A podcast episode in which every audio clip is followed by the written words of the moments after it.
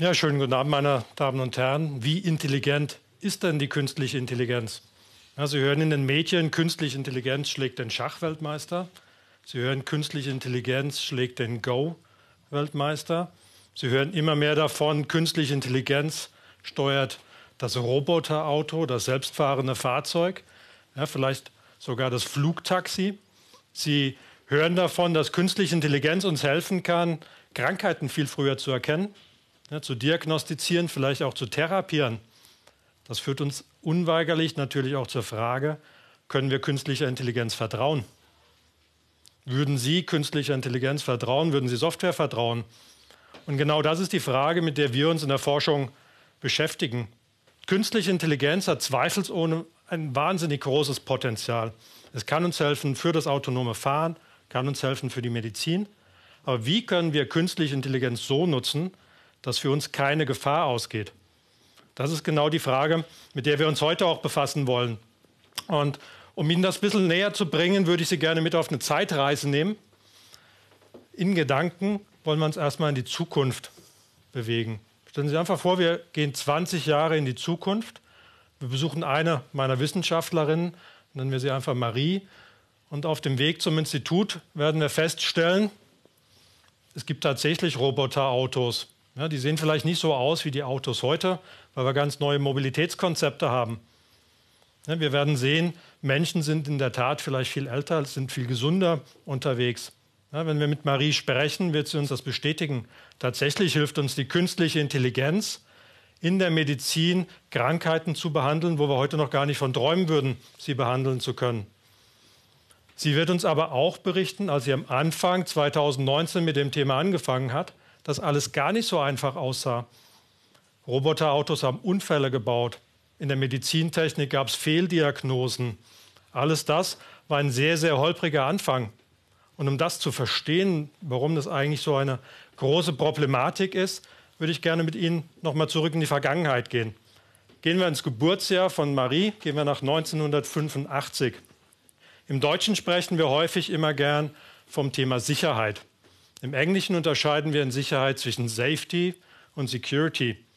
Viele von Ihnen würde ich wetten, wenn Sie von Sicherheit reden, denken Sie zunächst an Security.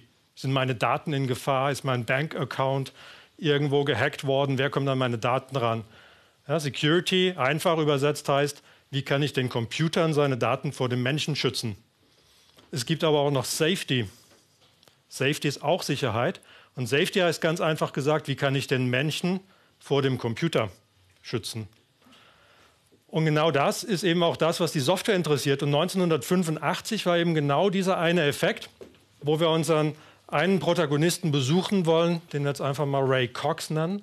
Ray Cox hat in Texas auf den Ölfeldern gearbeitet, hatte Krebs in der Wirbelsäule und war eigentlich geheilt. Er ging wie viele Male zuvor einfach zur Tumorbestrahlung um sich wirklich ein letztes Mal behandeln zu lassen, um dann an diese Geschichte Krebs einen Haken machen zu können. Er ging in den Behandlungsraum, legt sich ganz normal auf die Liege. Das Gerät beginnt wie schon etliche Male zuvor sein Suchen. Im nächsten Moment spürt er aber wie ein Stromschlag, was ganz Heißes in seinem Körper. Es waren so Schmerzen, dass er sich kaum noch bewegen konnte. Hat sich aufgerichtet, gerade noch so auf der Liege abgestützt. Kam der nächste Schlag, durch die Hand durch. Später würde sich herausstellen, aufgrund eines einfachen Softwarefehlers bekam Ray Cox die tausendfache Strahlendosis. Drei Monate später ist er gestorben, obwohl er eigentlich schon geheilt war. Das waren so die Anfänge, als das erste Mal Software wirklich sicherheitskritische Funktionen übernommen hat. Und aus diesen Erlebnissen, aus anderen Geschichten haben wir gelernt als Ingenieure.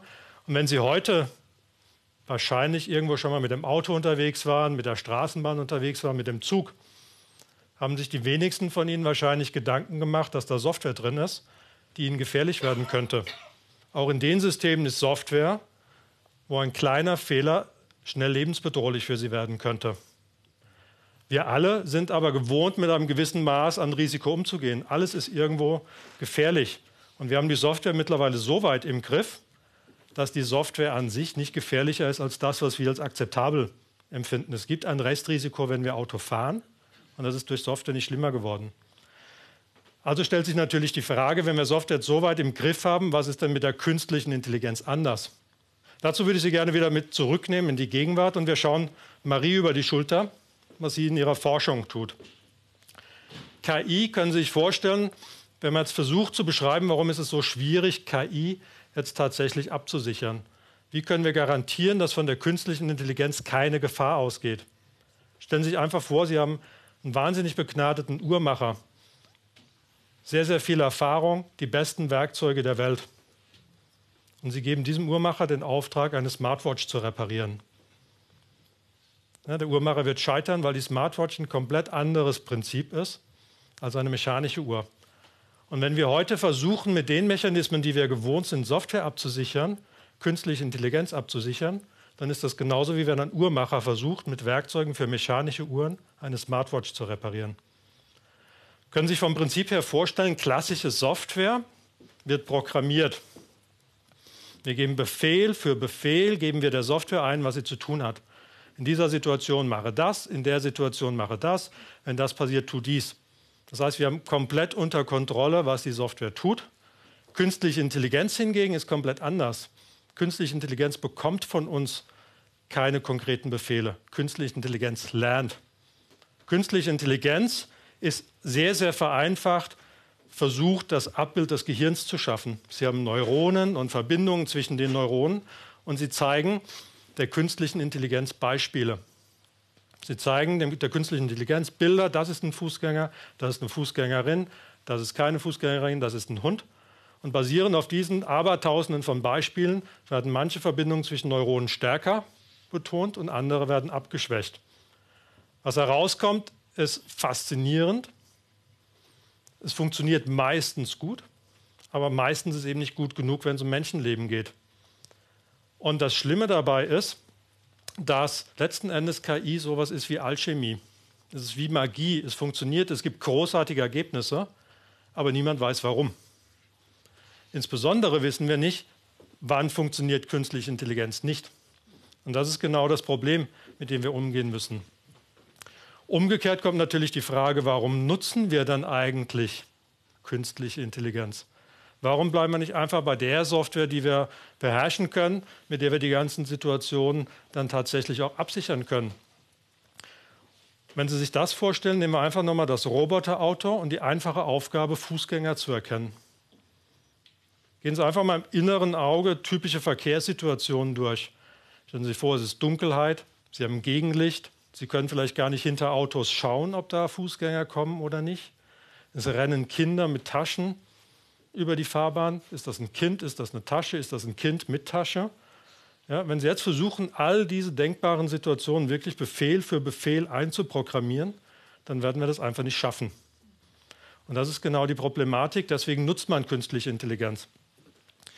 Wie kann man jetzt also künstliche Intelligenz absichern? Und da arbeitet man letzten Endes auf drei Ebenen. Die erste Ebene, wir müssten die künstliche Intelligenz entzaubern.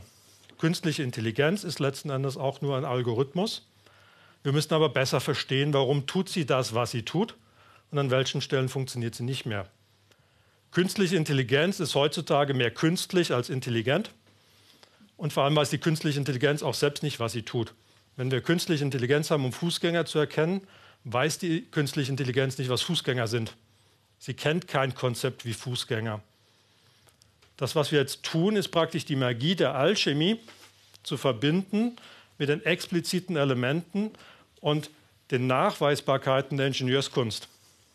Das heißt, wir haben keine künstliche Intelligenz mehr, die jetzt irgendwo ein Bild bekommt und sagt, das ist eine Fußgängerin oder nicht, ja, sondern wir teilen das auf. Wir führen explizite Konzepte ein.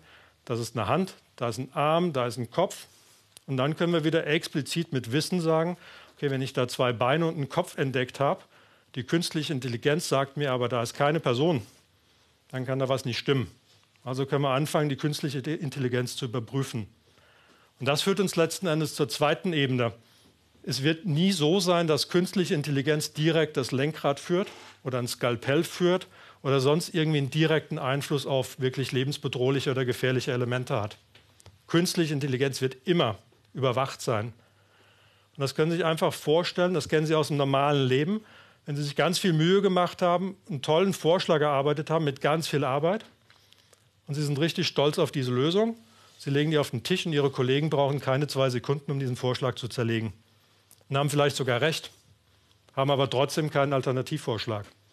Ja, es ist immer leichter, eine existierende Lösung zu bewerten, als konstruktiv neue Lösungen zu entwickeln. Und das ist in der Technik genauso. Und das ist genau das, was wir uns zunutze machen. Ja, wir nutzen klassische, überprüfbare Software, um die Ergebnisse von der künstlichen Intelligenz zu prüfen. Und dadurch kriegen wir einen zusätzlichen Überwachungsmechanismus. Dann kommt noch die dritte Ebene dazu. Als Ingenieure gehen wir heute immer vom schlimmsten denkbaren Fall aus. Und danach werden alle Mechanismen dann aufgebaut. Was wir der Software beibringen, ist genau das, was Sie auch tun. Wenn Sie beim Autofahren in Situationen kommen, die komplex sind, wenn Sie nicht gut sehen können, wenn Sie irgendwie das Gefühl haben, die Szene nicht richtig zu erfassen, dann machen Sie langsamer. Zumindest hoffentlich.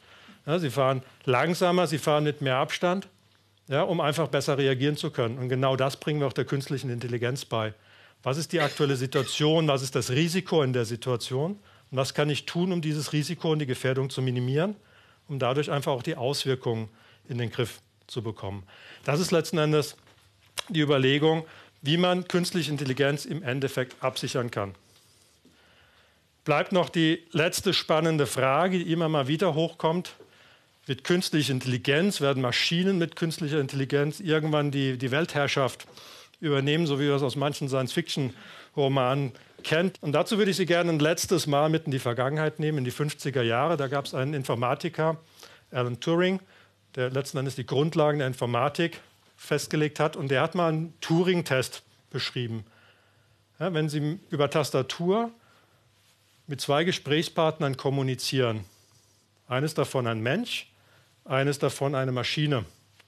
Und Sie können nicht mehr unterscheiden, wer davon Mensch ist oder Maschine.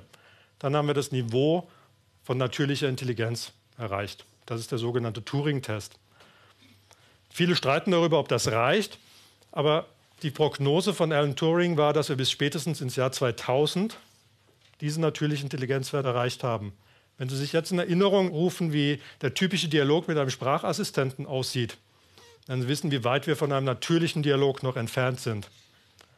Ja, das heißt, mit künstlicher Intelligenz können wir sehr, sehr viele Fortschritte machen, aber wir sind weit davon entfernt, wirklich die natürliche Intelligenz zu erreichen. Von daher haben Sie keine Angst, bleiben Sie neugierig auf die Zukunft. Künstliche Intelligenz wird uns helfen. Künstliche Intelligenz wird keine Gefährdung für uns sein. Ja, dafür forschen wir für Sie. Vielen Dank.